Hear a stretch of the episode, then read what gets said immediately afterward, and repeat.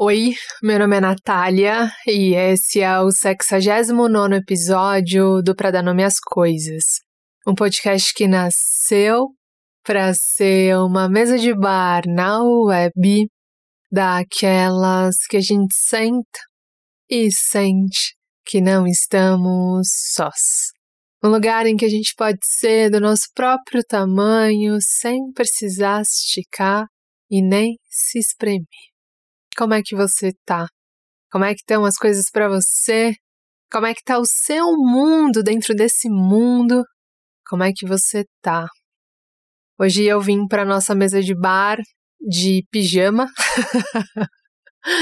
é, tomei um chuvão lá fora, tá chovendo muito em São Paulo.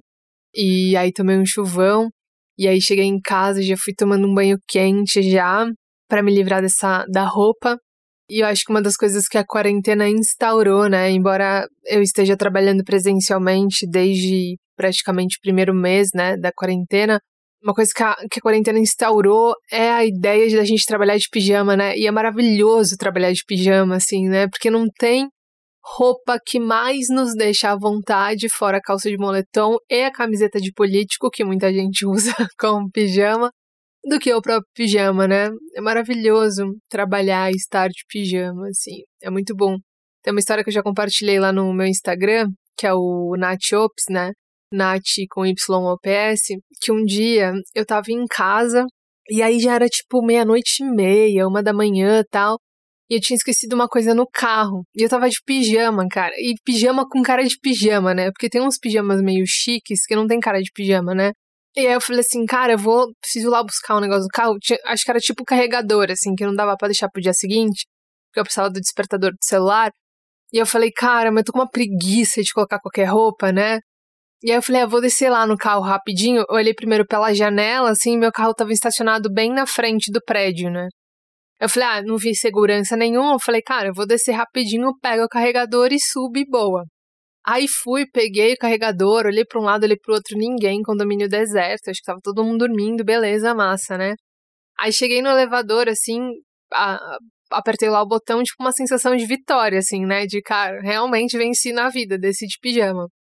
Aí tô lá, o, o andar tava descendo, né, pra, pra alcançar ali o térreo, aí eu comecei a ouvir passos. Eu falei, ô, oh, caramba. tava quase, né? E aí eu fico uma vergonha, assim. Tava ali de pijama, acho que tava até de pantufa, se não me engano. E de costas, assim. Eu falei, cara, eu não vou nem olhar para trás pra não, não, não ter que encarar. Vou ter que, eu vou tentar adiar o máximo possível, né? Esse contato visual com essa pessoa aqui, né? Que tá aqui atrás de mim. E aí foi muito engraçado, assim, porque quando o elevador tem um espelho, né? Eu falei, cara, eu vou abrir a porta, porque aí a pessoa entra e aí eu entro em seguida e fico olhando pra parede, não vou fazer contato visual. Mas eu esqueci que tinha espelho. E aí quando eu abri, abri a porta do elevador, eu olhei pro espelho e vi a imagem do meu vizinho de cima refletida no espelho e ele tava com um pijama de flanela quadriculado. Maravilhoso. E a gente só deu aquela risadinha do tipo, cara, tá tudo bem assim, mas a gente também não nem se cumprimentou, nem falou nada, só aquela risadinha meio constrangida de estamos compartilhando esse momento de constrangimento juntos. Você, vizinho, que eu sou do bom dia, boa tarde, boa noite. E foi isso, assim. Foi muito engraçado, assim, esse dia. Eu falei, gente, como não amar os vizinhos, né? Muito bom, muito bom, os vizinhos são ótimos. Fora que, né, enfim, né, eu moro no mesmo prédio há muitos anos, então é isso, a gente vai perdendo um pouco da, da vergonha, assim, né? Mas é isso. É, essa, a história do pijama é, é muito, muito isso, assim. Tava pensando, falei, eu ia falar uma outra coisa e lembrei do pijama, né? Bom, acho que é isso. Eu ia falar uma outra coisa aqui, mas acho que é bobagem perto da história do pijama, que é muito melhor. Hoje eu vim sem roteiro, vim só com uma sensação no corpo. E aí tava, né? Tô numa semana super de muita coisa, e aí é, essa situação no mundo todo, né, gente, da pandemia tem me atravessado muito, assim, é muito desolador, muito triste, né? E tenho me sentido muito. tô mais sensível também, então tô muito atravessada e tal. E aí foi bonito, assim, né? Porque eu tava. Falei que não ia compartilhar outra coisa, tô aqui, né? Mas eu tava indo dormir esses dias, assim, né? E eu me dei conta, assim, né? Já é pública e virou minha profissão também, dar nome às coisas, né? É um exercício que eu faço e, e que me liberta em muitos, na maioria dos casos, que me dá forma para as coisas e que quando eu dou nome eu consigo entender com o que eu tô lidando, enfim, né? Mas aí eu fui dormir esses dias e aí fiquei meio que me, me debatendo com isso, né? Com isso que é maior, assim, com isso que a gente não alcança, com isso que, que a gente não consegue batizar, né? E aí eu me dei conta de novo que o mistério existe. Que o mistério que está para além das ordens lógicas, que está para além dos caminhos racionais, né? que está para além das linhas bem definidas que o mistério existe, né? Não estou querendo dizer de forma alguma que as mortes causadas, né? Porque elas têm uma causa definida e a negligência do governo é também responsável por isso, né? Não estou falando sobre isso, mas eu tô falando que o que esse contato, né? Esse esse essa coisa da gente olhar para a morte mais de perto e de lembrar que ela existe, né? Mais uma vez e de um jeito muito triste, me fez pensar de novo no mistério, assim. E aí eu tava indo dormir e aí eu me dei conta de novo que o mistério existia, assim, que o mistério existe. E foi muito bonita essa experiência porque dessa vez eu lembrei que ele existia, lembrei que ele é muito maior, assim, ele é muito, tá muito para além de qualquer definição, tá muito para além de qualquer nome, tá muito para além de qualquer forma. E daquela vez, dessa vez, quando eu fui dormir, eu não me inquietei, eu não me angustiei por ser pequena diante do mistério, sabe?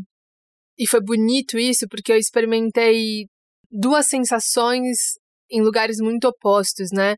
Eu tenho essa piração em dar nome às coisas porque eu acho que quando a gente dá nome às coisas e dá os nomes verdadeiros das coisas, né? Verdadeiros no sentido de ser honesta com os nossos processos, a gente ganha autonomia e liberdade, né? quando eu sei o que está acontecendo, né? Esses dias eu estava ouvindo alguém falar sobre isso, eu não lembro que, que foi, quem foi. Ah, foi um post da Morena hum, da Morena Moria, Maria, falando que ela tem alguns transtornos, né? E que ela recebeu um diagnóstico e ela estava falando sobre esses diagnósticos, né? Que eles não precisam ser definidores.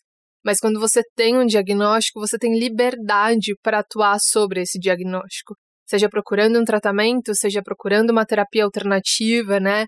Quando você dá nome para aquilo que você está sentindo, para aquilo que até então não tinha, não tinha forma, não tinha contorno, você consegue procurar um jeito de caminhar com aquilo. Se não for para superar, não sei se é a palavra, mas se não for para curar aquilo, se aquilo não tiver cura, você pode encontrar jeitos de lidar com aquilo.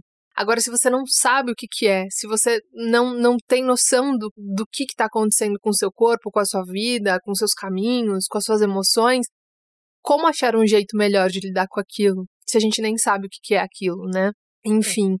E aí, o que eu queria dizer é que eu gosto muito desse processo de dar nome às coisas por isso, porque quando a gente dá nome às coisas, a gente ganha autonomia e liberdade para lidar com aquilo mas também reconhecer que há coisas que não estão ao nosso alcance, que não estão no nosso alcance, que não são passíveis de transformação porque elas não são alcançáveis, também é muito libertador. O que eu quero dizer é que, para mim, naquele momento, reconhecer que há um mistério, há coisas que não, não, não se é possível explicar, há perguntas que são irrespondíveis, que não tem como responder, o que dá é para a gente deduzir, o que dá é para a gente suspeitar, o que dá para a gente chutar algumas respostas, sem ter certeza alguma sobre elas. Reconhecer que o mistério existe também dá muita liberdade. É, pelo menos foi o que eu senti. Eu fiquei contente de ter entendido mais uma vez que o mistério existe e não brigar com ele. E também não me sentir pequena perto dele. Reconhecer, né? na verdade, não me sentir pequena, não. Não me angustiar por me sentir pequena, né? Me reconhecer pequena diante dele, mas ao mesmo tempo não me angustiar por isso. Entender que, assim como eu sou uma experiência concreta, né? Que posso me enxergar, me ver, me sentir, experimentar minha vida, tem uma outra parte que eu não sei, que eu não faço ideia, que é mistério, que é puro mistério. E que essas duas coisas existem. Existem as coisas que eu posso dar nome, transformar e lidar e, e explicar, e posso explicar porque posso entender, e tem coisas que eu não posso explicar e que eu também não posso entender, porque não são explicáveis e nem compreensíveis, portanto são mistério. E para mim foi muito bom concluir isso. É isso, gente. Eu vou compartilhar hoje uma experiência e espero que de algum modo faça uma boa companhia para você. Antes, se você curte o nosso trabalho, se você quiser apoiar o Operador Minhas Coisas, você pode fazer isso no redeamparo.com.br barra AMP. Esse AMP é A de Amor, M de Maria, P de Pato, X de Xuxa, tô brincando, P de Pato. É, eu lembro muito do programa da Xuxa, o café da manhã dela, né? Quem quer pão, pão, pão, pão. Eu ficava louca, queria muito comer aquele café da manhã, gente. Era muito doido aquele café da manhã nos anos 90, né? E você pode apoiar o nosso podcast lá, o Predando Minhas Coisas lá. A gente fica muito feliz. A gente agradece muito as pessoas que chegaram nessa rede e que estão apoiando a gente. Quem apoia o Predando Minhas Coisas também apoia o Vozes de Amparo e o Dilemas, que é um podcast maravilhoso. Aliás, os dois são incríveis. O Dilemas é conduzido pelo Pel Fonseca e pela Lua Barros, que são os guias dessa iniciativa que nos convidaram para chegar junto com eles. Então, se vocês puderem apoiar, a gente vai ficar muito feliz. Boa audição.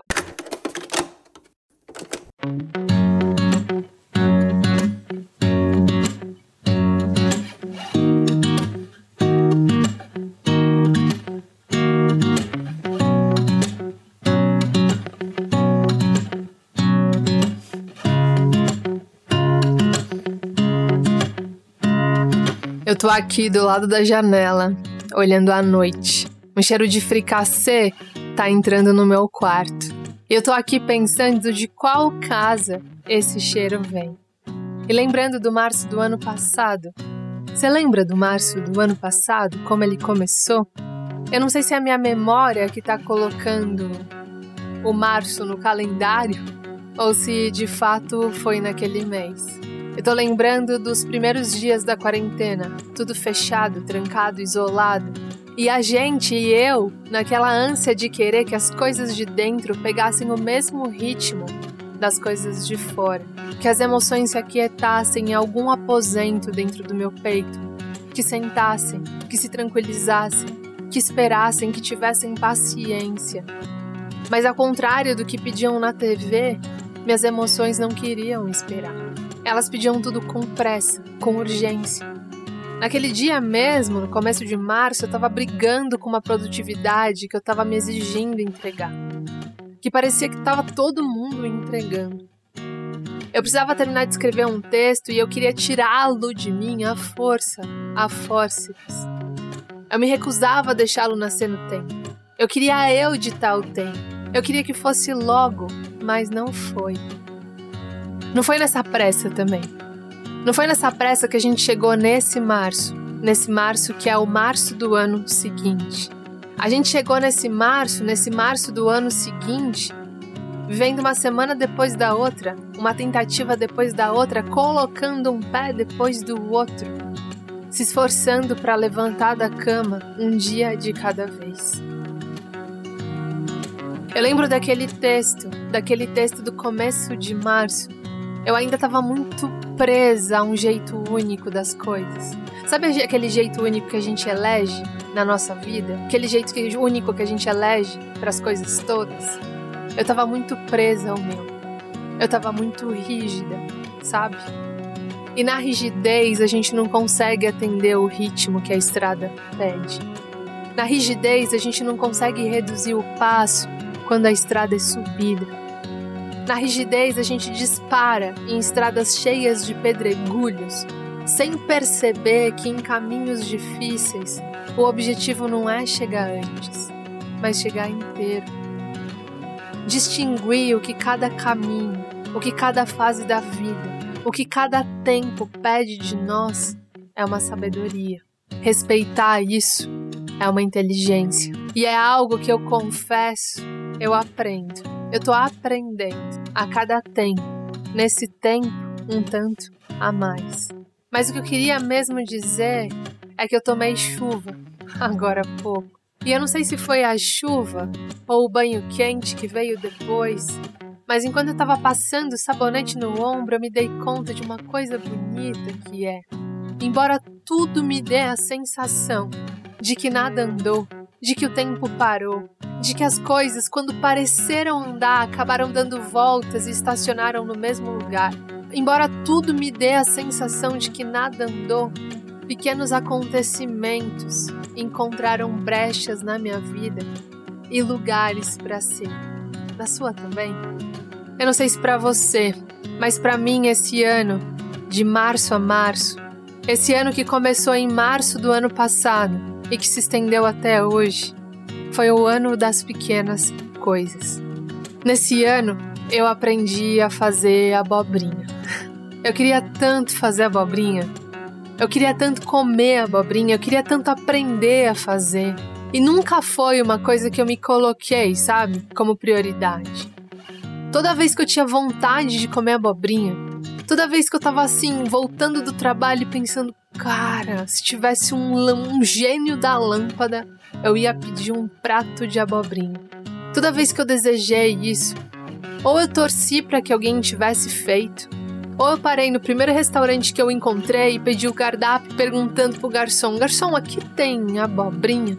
Em 33 anos de vida, eu nunca me coloquei, eu nunca priorizei esse desejo na minha vida. Eu nunca me propus aprender a fazer abobrinha. E aí chegou a quarentena, cara. Minha vida tava tão entediante, tava tão difícil assim encontrar novidade, um jeito novo de viver. Tava tão difícil olhar para as coisas e ver um outro jeito que não fosse aquele jeito único, que eu decidi aprender a cozinhar. E eu aprendi a fazer abobrinha. E foi tão bonito fazer abobrinha, cara. Foi tão bonito aprender a fazer algo que eu queria comer. Foi tão empoderador. Foi um nuance de novo, sabe? Um, um frescor, uma chama, uma liberdade de entender que tinha mais uma área da minha vida, mais uma, que eu mesma podia fazer, que eu mesma podia construir com as minhas próprias mãos, que eu mesma podia sentir o desejo e realizar o desejo, que eu mesma podia ser e fazer por mim. Foi tão bonito aprender a fazer isso. Mas veja, foi só um pequeno acontecimento, não foi nada grandioso. Se amanhã ou depois eu fosse fazer uma entrevista de emprego e alguém me perguntasse quais, for, quais foram os seus grandes feitos na vida, eu não ia ter coragem de falar, eu sei fazer abobrinha. Eu aprendi a fazer abobrinha. Mas não é só porque é fácil, mas não é só porque não cabe no meu currículo, mas não é só porque não cabe na entrevista de emprego, ou na conversa formal com a minha chefia, que quer dizer que não tem valor. Aliás, nada pode tirar o valor do que é, do que foi ter aprendido fazer abobrinha para mim. E é, eu não sabia fazer, mas agora eu sei. E isso me lembra da Jennifer Nascimento. Você conhece a Jennifer Nascimento? A Jennifer Nascimento é uma poeta, uma mulher preta, poeta da periferia de São Paulo que escreve demais. Ela tem um livro chamado Terra Fértil, que é lindo. E eu lembro um dia de um texto que a Jennifer escreveu, cara. E é muito bonito isso, né? Eu nem sei quanto tempo faz que ela escreveu esse texto, mas ele grudou em mim, que ele me tocou, ele me atravessou. E nesse texto ela dizia que um dia ela tinha conseguido, que naquele dia, o dia que ela estava escrevendo ali aquele texto, ele tinha sido um dia bom, porque ela tinha conseguido levantar tomar um café preto, arrumar as coisas dela, se organizar, pegar um busão e ir até o correio. Naquele dia que ela estava escrevendo o texto, ela tinha conseguido ir ao correio. E ela foi, ela pegou a senha, ela entrou na fila, ela chegou lá no caixa, ela entregou os livros que ela precisava entregar.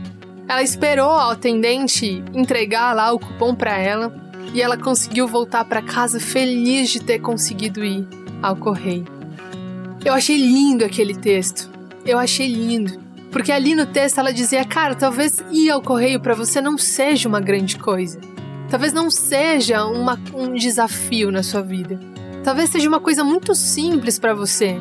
Talvez seja fácil para você, mas para mim não era. E hoje eu consegui. E eu achei isso muito bonito, cara, no texto dela. E eu achei muito bonito porque aquilo para ela era importante. E ela não fingiu que não era importante só porque para os outros poderia ser banal. Eu achei tão bonito. E eu tava aqui, sentindo o cheiro de fricassê entrando na minha casa e me perguntando de qual casa era esse fricassê, esse cheiro. E esse cheiro me emociona porque ele me lembra que era um dos pratos que minha mãe fazia. E eu amava o fricassê da minha mãe. E eu nunca mais comi um fricassê tão gostoso quanto o dela. o que eu queria dizer é que eu tava aqui do lado da janela lembrando. Lembrando daquele dia de março. Daquele dia que eu tava ansiosa. Porque tava todo mundo produzindo. E porque eu ainda tava apegada a um jeito único de fazer as coisas. De viver as coisas. De viver a vida. Eu tava rígida. E na rigidez a gente não consegue pegar a curva, pegar o atalho, diminuir o ritmo, parar. Na rigidez, o único caminho possível é continuar. É continuar mesmo que todo o resto, o mundo inteiro, todos os caminhos, a tua estrada peça para você parar, parar um pouco, nem que for para pensar. Naquele dia tava todo mundo produzindo, e como eu sou uma só e a única responsável pela minha própria vida, eu não sei te dizer se aquela produção que estava rolando na, no vizinho de cima, na vizinha de baixo, na casa ao lado e na da frente, eram saudáveis, eram necessárias, eu não sei te dizer. Eu só sei que estava todo mundo produzindo, fazendo academia no quarto, escritório na sala, aulas de inglês na cozinha, tocando violino na varanda e eu tava ali, tentando e fracassando vigorosamente na entrega de um texto que eu precisava entregar e já estava atrasado. E aí, no meio daquele atraso, no meio daquela angústia, no meio daquele desespero, no meio daquela rigidez de tentar continuar subindo e correndo a estrada que tinha virado subida, começou a tocar uma música na sala. E aí, quando eu me aproximei da sala, tinha um cara do outro lado da rua, em pé num, numa, numa espécie de um caminhão sem a traseira, que eu esqueci o nome agora. Tipo uma caminhonete. E ele tava dizendo: Essa daqui é pra você, fulaninho de tal. E começou a cantar. E quando eu vi, eu tava com um monte de gente ali acendendo e apagando a luz de casa, conforme o cantor pedia, pra gente aplaudir e cantar junto com ele.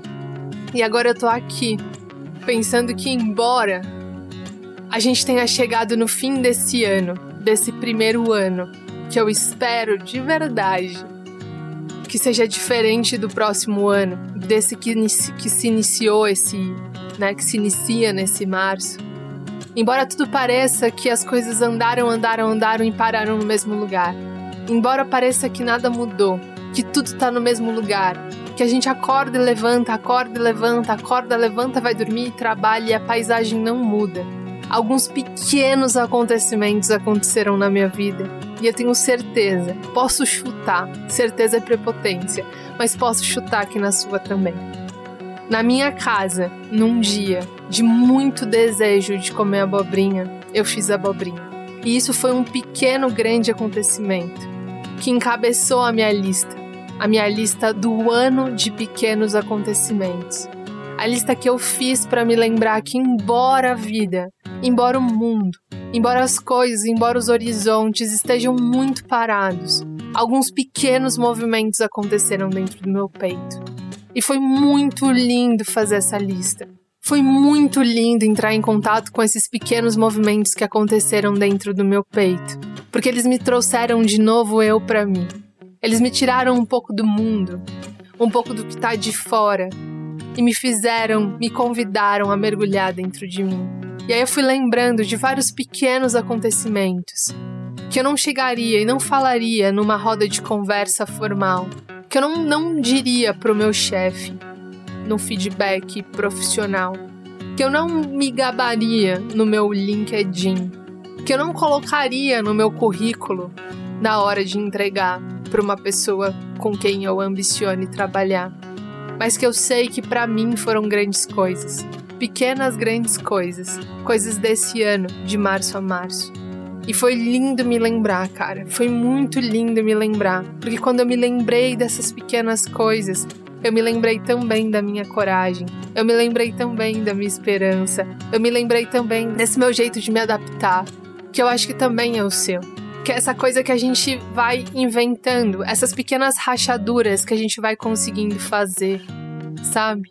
Eu olhando para trás nesse ano que foi de março a março, eu reconheço as várias vezes que eu tentei subir correndo a ladeira. Que eu fui, cara, disparei achando que o objetivo era chegar antes e não chegar inteira. Eu olho para trás e vejo vários momentos que eu fiz isso. Mas naquele momento da lista mental, eu percebi também vários momentos em que eu sentei no meio da estrada em que eu olhei para a ladeira e falei, brother, tem um pedaço de papelão aqui para eu descer de bunda? E foi muito bonito. E eu tô aqui para te convidar a fazer isso também. Para te convidar a fazer a sua lista mental, se possível escrita, se possível colada na porta do seu armário, se possível colada no seu espelho, para você olhar dos pequenos acontecimentos, para você se lembrar desse ano de pequenos acontecimentos, desses acontecimentos que racharam esses caminhos muito rígidos, sabe? E que te lembraram de abrir espaço, de arejar, de deixar algumas frestas para o vento entrar, ou para o cheiro de fricassê, que era o prato preferido da minha mãe, que pode ter sido da sua, que talvez não seja fricassê, seja uma outra coisa. Que eu queria dizer, talvez, é que foi muito bonito perceber que embora eu tenha a sensação de que nada mudou, algumas coisas mudaram em mim. E que talvez, eu não sei com quantos anos eu não estarei mais aqui, né? Não sei com quantos anos eu vou morrer. Não sei se vai ser com 68, com 42, com 105 ou com 47. Mas eu sei que quando eu for, eu já vou ter ido aprendido a fazer a abobrinha. Era uma coisa que eu não sabia, que agora eu sei. E o que eu queria dizer, ou queria me lembrar, é que as pequenas coisas, talvez elas realmente não nos levem para grandes lugares. As pequenas coisas, elas realmente, essas bem pequenas mesmo, elas não são capazes de nos colocar no topo da montanha, não são capazes de nos fazer alcançar grandes travessias. As pequenas coisas, essas pequenas mesmo, essas miudezas, elas não nos levam muitas vezes para grandes lugares, mas elas nos dão sentido para atravessar os nossos dias. Eu espero que seja assim para você também e espero também que a gente reconheça que, embora elas não sejam capazes de nos fazer alcançar grandes lugares, só de nos fazer atravessar os dias difíceis já é bastante coisa, né? É isso, gente. Até semana que vem. Um beijo. Yeah. You never break, you never lie, you never ever scared of the dark. So why am I the one who cries? I'm so afraid to be left behind. I think about you a lot. It's almost like I can't stop, can't stop. Yeah, yeah. You never lose an argument. So I've been trying hard to pretend that I'm okay. It's just a phase, and everything is going just great. I think about you a lot. It's almost like I can't stop, can't stop. Yeah, yeah.